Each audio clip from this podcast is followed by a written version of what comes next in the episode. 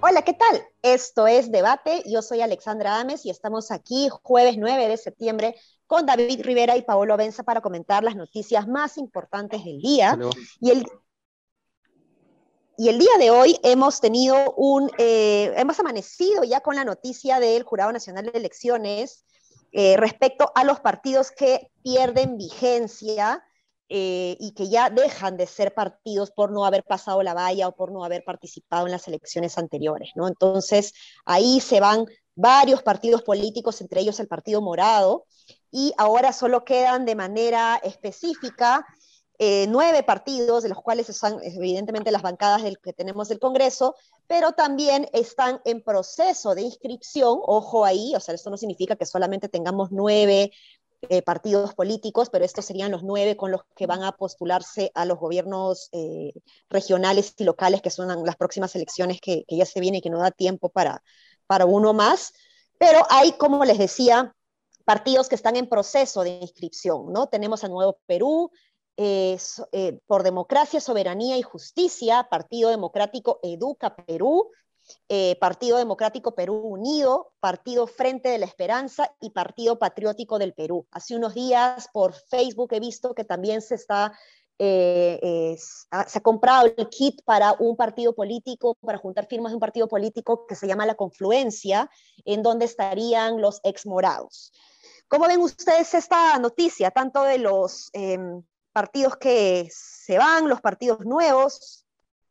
Hay ahí, hay ahí en los morados, con este nuevo partido morado, digamos, no sé cómo llamarlo, con este intento nuevo de refundar con otro nombre el espíritu morado, hay ahí una pugna, ¿cómo decirlo? Una pugna bien, este, bien poco eh, republicana, no, no, no, sé, no, sé cómo llamarlo, ¿no? Ellos, ellos siempre se han distinguido por decir, bueno, el Perú primero y dentro de todo siempre han dado muestras de que eso es así, ¿no? Al menos más que las otras bancadas, pero en estas pugnas de poderes que hay entre unos que se van a otro partido y quieren hacerles el boicot a los otros, que no sé qué.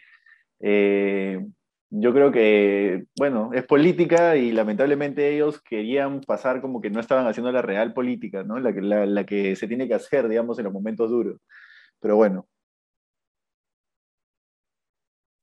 ¿Tenemos a David por ahí? Disculpen si, me, si hay bulla en el fondo, pero es que estoy en la calle. Este, no, yo quería llamar la atención sobre una cosa que planteó Susel Paredes en la mañana en la entrevista con Patricia del Río, y es esta cosa absurda de que hay una bancada en el Congreso que de pronto su partido pierde la inscripción. Y creo que evidentemente hay un problema ahí en el marco legal eh, muy fuerte, ¿no? Porque ella ponía el ejemplo de los partidos que postulan sin candidato a la presidencia, pero que meten bancada. Entonces, eh, supuestamente están pasando, la, o sea, ¿qué cosa define pasar la valla? la votación congresal o la votación presidencial. Este, y bueno, yo creo que al final, si es que se llega a aclarar la ley, lo que tiene que marcar eh, la existencia de un partido, la vigencia de un partido es su votación congresal, porque es lo que mejor representa al partido, ¿no? Este, pero bueno, ahora no sé qué camino irá a tocar el eh, irá a tomar el Partido Morado, creo que van, a, apelar. Van a apelar, sí, van a apelar. Ellos están convencidos de que tienen la razón y que no son dos conclusiones, dos requisitos, perdón, que tienen que ir juntos, que es uno o el otro. Este, y tienen toda una argumentación, me parece válida la argumentación por lo menos, que eso se Sí, porque es absurdo lo que está pasando, en realidad es que es absurdo que hay una bancada que se queda sin inscripción, es como, hay algo que está mal en la, en la normativa, ¿no? Pero bueno, este, más allá de eso, eh, solamente recordar que es recontra saludable que estamos pasando de un sistema de 22 partidos políticos a 9, ¿no? Bueno, y los que están por inscribirse, y que eso es parte de la reforma política que se hizo hace, hace un par de años, ¿no? Sí, sí. Sí, pues, este, es, es igual yo creo que se le hace un poco más difícil a los partidos políticos armar, eh, formar un nuevo partido, pero igual veo la posibilidad de que en las próximas elecciones sigamos teniendo eh, varios partidos, ¿no? Ya no sé si 20, pero probablemente, no sé, 16, ¿no? Entonces tampoco es que sea una gran reforma, es una reforma incompleta, ¿no? Entonces eso es algo que, tiene que promoverse todavía. Sí, fue una reforma incompleta, de hecho, pues, ¿no? O sea, tal cual, ¿no? Tal cual. Sí, sí, sí. Pero bueno, hablando de reformas, una reforma que sí ha estado eh, funcionando, que por lo menos ha trascendido más de un gobierno y que se ha tratado de consolidar, es la reforma em, por mejorar la calidad de eh, la educación superior, ¿no? Y SUNEDU ha hecho grandes esfuerzos por eh, generar, pues, a través de los licenciamientos en las universidades, asegurar una especie de certificación de calidad a estas universidades, y en este proceso ha cerrado a varias y el plazo ya em, eh, eh, de estas universidades eh, ha vencido para algunas, entonces no tiene oportunidad para, para seguir operando, ¿no? Sin embargo, hay un proyecto de ley que está dando vueltas en el Congreso sobre la posibilidad de extenderle la vigencia dos años más a las universidades a las cuales no se le ha dado la licenciatura. Y un dato curioso que resalta el día de hoy la República es que 12 congresistas, eh, 8 titulares y 4 accesitarios de la Comisión de Educación son egresados de universidades no licenciadas. Una de las cosas que tienen en común Perú Libre, Renovación Popular, Fuerza Popular, Somos Perú y Acción Popular son justamente que tienen a congresistas que vienen de universidades no licenciadas y que hoy estarían promoviendo la em, renovación o, la ampliación, mejor dicho, de la eh, vigencia eh, respecto a, la denegación de la licenciatura. ¿Cómo ven esto? Es, alucinante. Yo creo que falta un documental en este país de lo que fue el proceso de, primero, eh, ¿cómo decirlo?, McDonaldización de la, universidad, de la educación universitaria y luego el proceso de romper esa McDonaldización de la cual han salido proyectos políticos importantísimos, desde el Fujimorismo con Ramírez, Acuña, este, etcétera, Telesub, etcétera, etcétera, etcétera. Podemos, claro, etcétera, etcétera, ¿no? Entonces, eh, es, bien, es bien fuerte porque además para analizar, creo, creo que eh, yo lo entendería así, que es cuando les han quitado, mejor dicho, cuando han amenazado esa realidad en la cual operaban las universidades, que era prácticamente irregulada, eh, en la que podían hacer lo que les cantaba, el, digamos, lo que sea, eh, cuando han visto esa amenaza es que ellos han querido entrar a política y han tenido un éxito desmedido. Entonces resulta que siempre la Comisión de Educación, ya van como cuatro comisiones de educación, no tengo el número exacto, tres creo que son, que investigan a la SUNEDO, esta probablemente era lo mismo y quieren boicotear el proceso de licenciamiento cuando no hay que ser, digamos, un erudito para darse cuenta de que había y ha sido por lo menos la única política pública mínimamente exitosa de los últimos años. Ha caminado, se hizo, se cerró, se denegó, se filtró y vamos para adelante, ¿no? Pero seguimos teniendo comisiones de educación, eh, digamos, ajenas o al menos, eh, ¿cómo decirlo? Este, eh, agresivas con la SUNEDO, y eso no debería ser así, uno se esperaría que el Congreso apoye una labor como la de la SUNEDO, ¿no? Así es. Oye, una, Cosa, una cosa importante que cuando Jorge Modi, director general de Educación Superior, la aclaró en medios, fue como un pequeño terremoto, pero no sé por qué no rebotó tanto en medios, es que, esto durante la gestión de Martín Benavides, ¿no? Porque Jorge Modi ha dicho que la SUNEDU no se encarga de cerrar universidades, es decir, y dijo una cosa que a mí me sorprendió, porque yo me consideraba una persona que había seguido el proceso relativamente cerca, desde el periodismo, obviamente, no desde dentro del Estado, pero eh, dijo que las universidades sí tenían una segunda oportunidad, que el marco legal no las pide a tener una segunda oportunidad, que cuando se hace la ley universitaria eh, y se evalúan diferentes modelos, el modelo por el cual se opta implicaba eh, que la pérdida de licencia lo que le impide a la universidad es tener nuevos procesos de admisión. Y en la medida que no tienen nuevos procesos de admisión, lo que hacen es ahogar financieramente a las universidades. Eso sumado a que la publicidad de que como no cuenta con licencia, los alumnos comienzan a dejar las universidades, en el conjunto eh, deriven que sin que sean cerradas, esas universidades terminan, eh, digamos, muriendo. Pero claro, claro, en, en, el caso de universidades que en realidad tienen otros tipos de financiamiento ilegales, eso puede no ser un problema, ¿no? Este, entonces, ayer el presidente de SUNEDU, creo, que el cargo es de presidente correcto, dijo que en realidad las universidades no licenciadas tienen una segunda oportunidad, solamente que con una valla más alta que en la primera oportunidad. Entonces, este, mientras obtienen su licenciamiento, lo que no pueden hacer es convocar exámenes de admisión. Pero si quieren, si pueden seguir con los alumnos que sigan inscribiéndose y, este, hacer el proceso con los menores ingresos que eso implica. Este, es un tema bien controversial, ¿no? Porque todos creo que pensábamos de que eso implicaba que perdían la licencia necesariamente. Ahora, independientemente de eso, en el Congreso sí hay un ánimo que va más allá de simplemente que tengan una segunda oportunidad, ¿no? Este, si pueden bajarse la reforma completa para que no haya proceso de licenciamiento en general, lo van a hacer. Y ahí, además de el foco que ha puesto la República en, en, los, en los congresistas con vínculos con universidades no licenciadas, hay que mirar que hay otros congresistas de universidades licenciadas que igual quieren bajarse la reforma.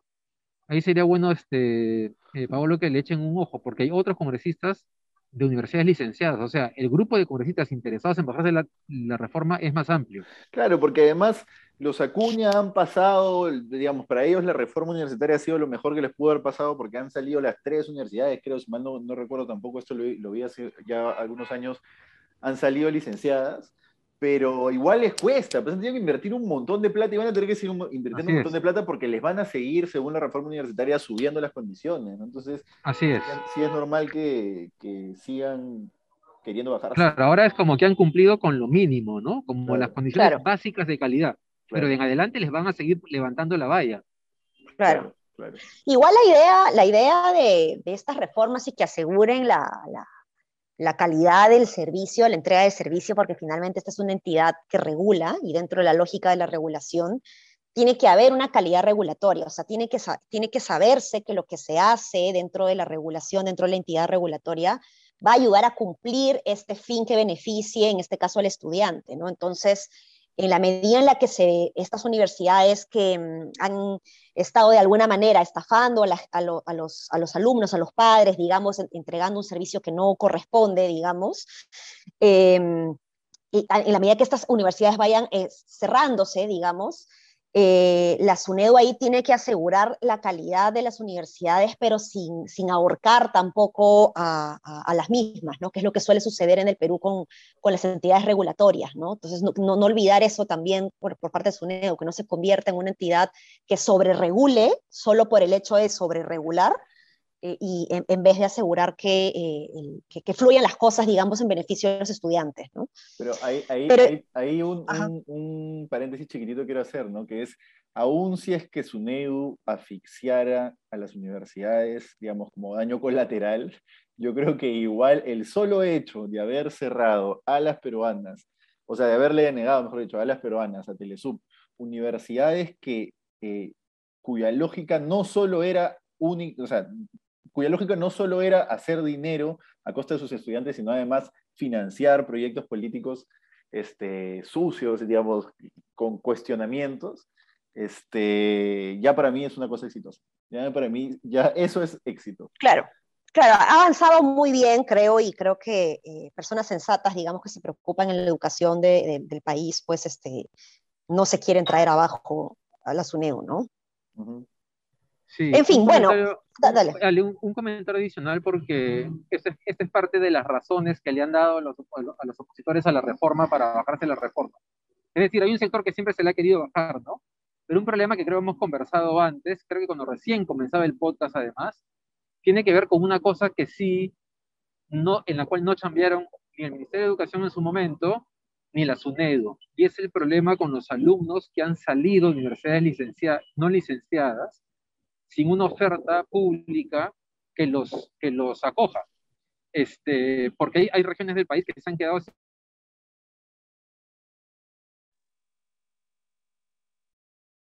Se... se fue David, ¿no? Pensé que era yo. Perdió, solamente universidad pública, pero eh, perdón, se fue la señal. Este, ¿Ahora están ahí?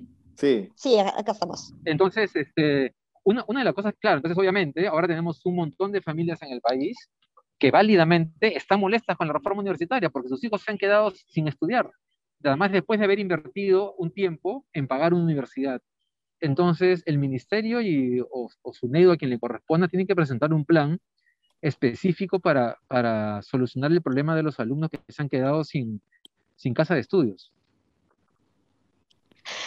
Así es, así es. Bueno, eh, un, último temita, eh, estamos un poquito sobre, eso. no, todavía tenemos tiempo, eh, y es sobre las declaraciones que ha dado la ministra de la Mujer, Dina Boluarte, en donde ella sostiene, hace como un llamado a la prensa, digamos, en donde les dice, basta, señores de la prensa, seamos proactivos, ¿no? ¿Qué quiere decir con esto la señora ministra? está dando a entender que la prensa está dando vueltas alrededor de las mismas preguntas, o sea, las mismas preguntas podrían ser pues los vínculos de eh, Movadef o de Sendero con... Em, con el Ejecutivo, eh, los antecedentes que tienen algunos ministros del Ejecutivo, eh, ¿Qué más? las cosas que postea Bellido en, redes sociales, digamos, esto vendría a ser un poquito lo mismo, y dice que siguen dando vueltas estas cosas que no hacen bien a la sociedad, y da a entender de que eh, la prensa no está eh, más bien comunicando los, los avances ¿no? de lo que está haciendo este gobierno.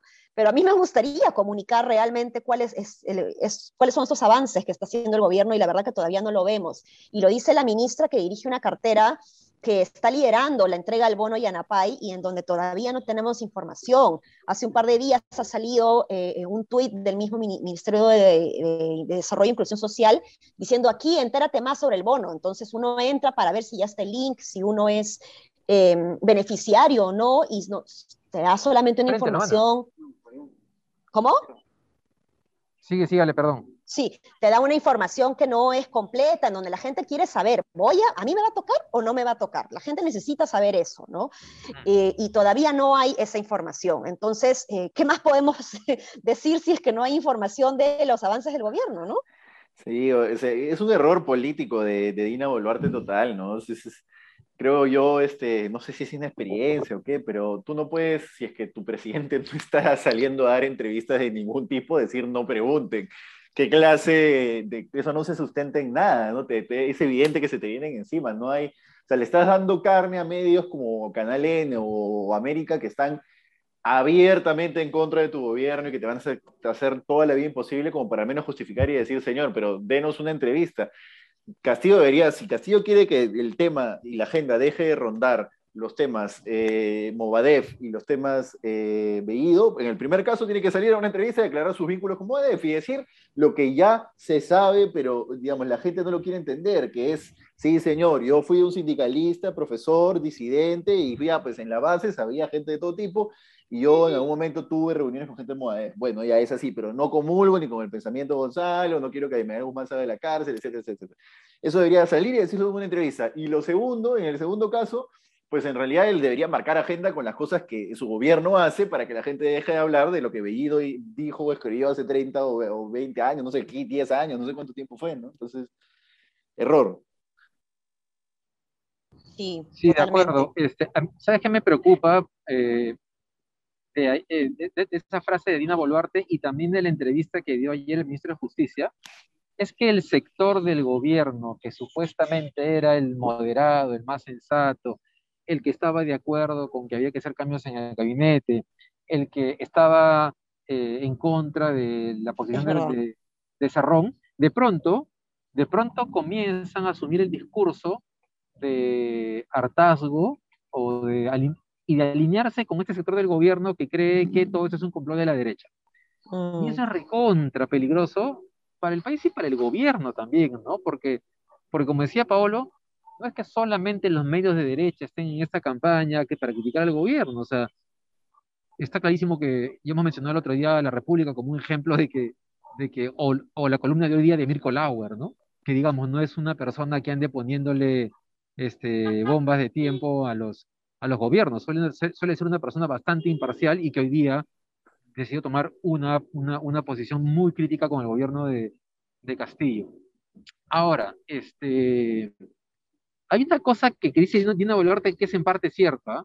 Los medios de comunicación, por lo general, se dedican a los temas negativos, y está bien, pero en el Perú en general, no solamente en el ámbito de gobierno, sino incluso en el tema empresarial, yo qué sé, es poco el espacio que se le da para reconocer los logros. Siempre en la administración pública, en todos los gobiernos, hay funcionarios públicos que mueven la aguja y que pocas veces sabemos que eso está pasando.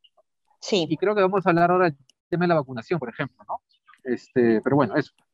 Sí, ese es el último tema, ¿no? Ya eh, Paolo ya se va a vacunar pronto, Paolo. Bueno, yo, yo, me vacuné por una enfermedad rara antes, pero sí, ya llegó a mi promoción, ya dejó los 30 y pasó a los, los, ¿cómo le dicen? Los tardíos A los 27. a los tardíos 20, ¿no? Sí, sí, sí, a la, generación de los suicidas, los jóvenes suicidas. Bueno, hay una, en los 90 estaba de moda, se decía que al cumplir los 27 las grandes estrellas se suicidaban, ¿no? Este, Jenny Joplin, Kurt Cobain, creo que Jimi Hendrix también no recuerdo.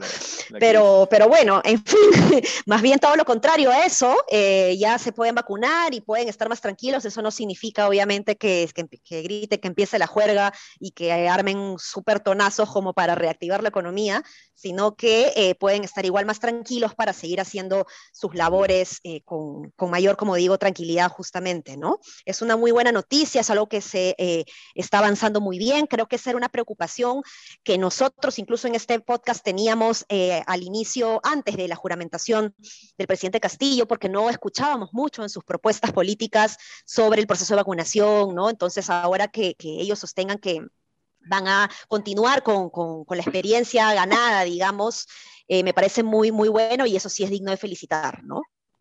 Sí, es, es, este, además eh, interesante, bueno, que hayan decidido avanzar con los siguientes rangos de edad sin haber terminado este, con el previo, que es un poco la estrategia que había antes, eso va a permitir que tal vez hasta los jóvenes de 12 años puedan estar vacunados en octubre, ¿no?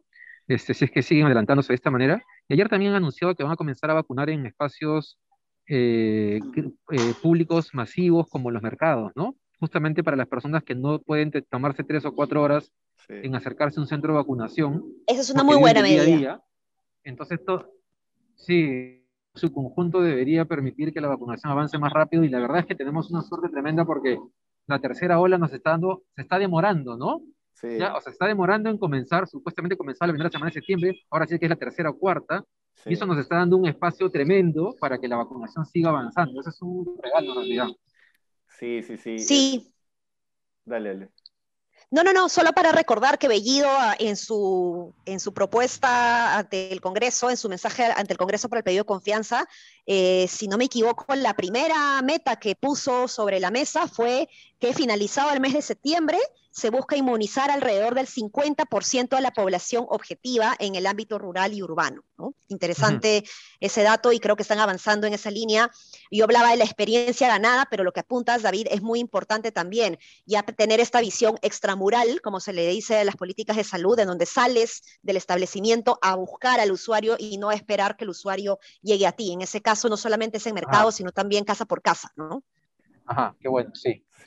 y, un poco que este gobierno se está llevando el rédito eh, de manejo pandémico que quizás no se llevó Vizcarra en absoluto y que Sagasti, bueno, tuvo que matizar por la cantidad de muertos de la segunda ola y este gobierno, digamos, quizás algo que lo puede sostener es eso, es decir, bueno, yo lo que sea en todo lo demás, como antes se decía, lo que sea en política, pero que la economía se mantenga estable, ahora decir lo que sea en todo lo demás, pero la vacunación se mantuvo y siguió y no paró y no frenó. Pero claro, el otro lado es un día, un error ahí, no sé, pues lotes de vacuna que se vencieron, lotes de vacuna que se, se pierden, corrupción en el resto de vacunas, y ojo, porque eso, eso puede dejar sin piso al gobierno bastante rápido. Sí. Sí, pues bueno, Ahora sí nos hemos extendido, pero creo que es importante también hacer este balance, ¿no? en donde vamos a seguir haciendo las críticas que se tengan que hacer, pero también saludando y felicitando lo bueno que se eh, eh, viene haciendo, ¿no? Eso es todo. Un abrazo. No se olviden de visitar sudaca.pe y, por supuesto, de chequear las entrevistas muy interesantes de Patricia del Río. Confieso que me he perdido la de hoy, pero de todas maneras me pongo el día más tardecito. Un abrazo. Chao, chao. Un abrazo. Hasta mañana.